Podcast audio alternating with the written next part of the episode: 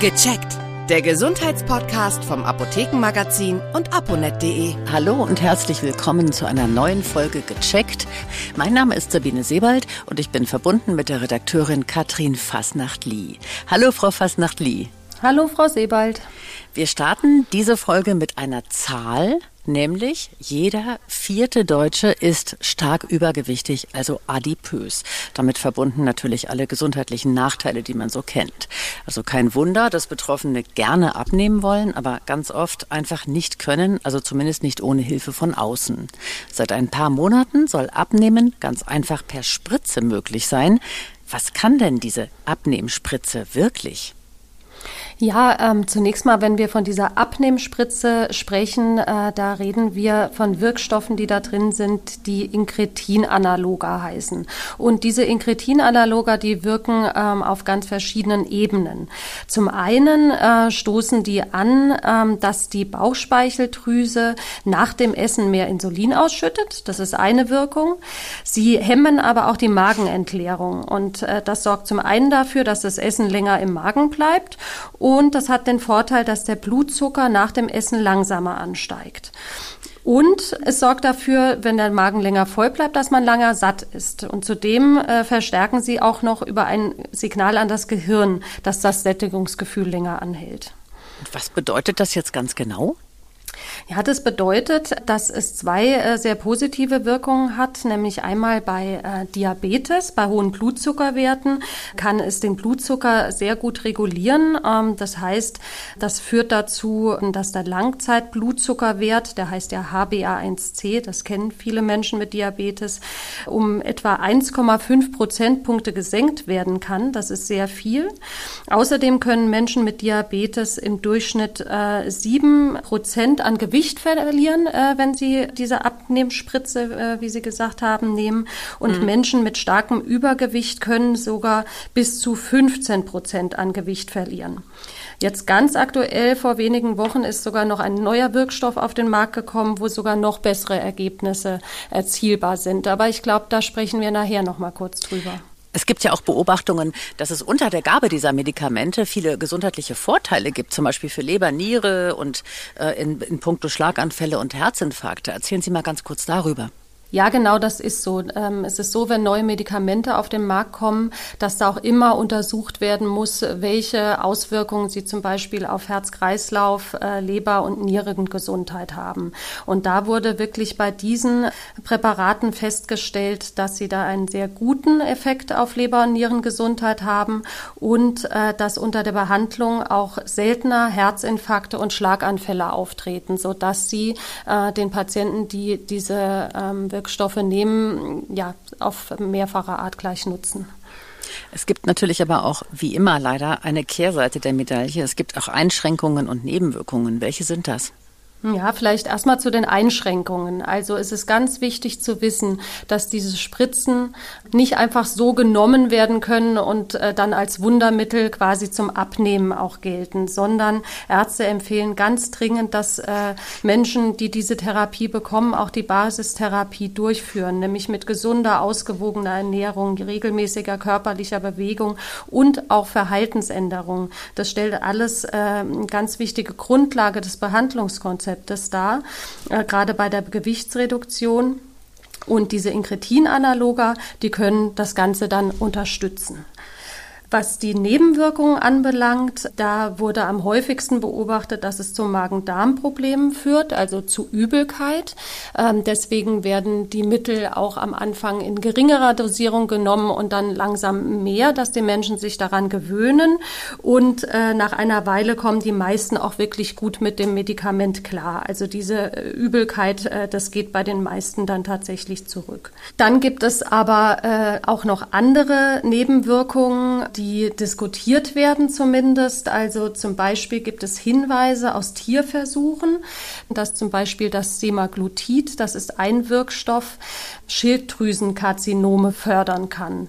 Das konnte bislang in Studien am Menschen noch nicht eindeutig auch nachgewiesen werden. Also Forscher sagen, sie konnten da keinen kausalen Zusammenhang finden. Aber da wird auf jeden Fall näher hingeschaut im Moment, ob äh, diese Nebenwirkungen tatsächlich existieren. Reduzieren. Fakt ist, dass Menschen, bei denen in der Familie eine bestimmte Art von Schilddrüsenkrebs vorkommt, ähm, von der Einnahme von diesem Semaglutid äh, schon jetzt abgeraten wird und auch Menschen mit starken Nierenschädigungen, äh, die sollten das Medikament auch nicht nehmen. Trotzdem war es ja irgendwie eine Frage der Zeit, dass es irgendwie auch ein Lifestyle-Medikament wird. Elon Musk soll ja auch schon so ein paar Wohlstandspfunde mit dem Mittel verloren haben. Ist das sinnvoll? Nein, das ist überhaupt nicht sinnvoll und da raten wirklich alle Experten und Ärzte von ab. Ähm, das sind Medikamente, die wirklich für Menschen gedacht sind, die an Diabetes leiden oder die stark übergewichtig sind. Da weisen Studien darauf hin, dass äh, die Medikamente all diese positiven Wirkungen haben haben. Das ist aber bei Menschen, die einfach mehr oder weniger schlank sind und nur ein paar Wohlverstandsfunde haben, nicht der Fall. Also man sollte äh, diese Spritzen nicht leichtfertig nehmen und im Übrigen werden die Menschen, die jetzt nicht äh, eine dieser Krankheitsbilder haben, auch nicht äh, verschrieben. Man nimmt das den anderen auch einfach dann nur weg, den Menschen, die es wirklich brauchen. Ne? Ja, genau. Sie haben es eben schon angesprochen. Es gibt seit äh, Mitte dieses Monats einen neuen Wirkstoff. Was ist daran jetzt anders? Ja, genau. Es gibt noch einen neuen Wirkstoff jetzt. Das ist äh, das sogenannte Tierzepatit. Ähm, und damit wurde in Studien tatsächlich gezeigt, dass die Erfolge noch besser sein können. Zum Beispiel reden wir da äh, bei einem Gewichtsverlust bei stark übergewichtigen Menschen von einem Durchschnitt 20 Prozent des Ausgangsgewichts. Wow. Ja. 20 Prozent, das ist echt eine Menge, ne? Das ist wirklich eine Menge, genau. Und auch bei Diabetes zeigt es ganz äh, tolle Wirkung. Da kann der, dieser Langzeitblut Blutzuckerwert HB1C um bis zu zwei Prozentpunkte reduziert werden.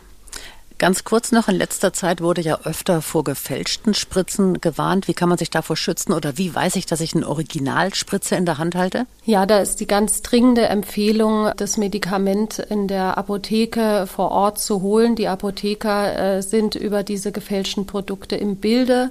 Die können die Päckchen aufmachen, wo die Spritzen drin verpackt sind. Die Umverpackung, die sieht original aus, aber die Spritzen selbst sehen anders aus.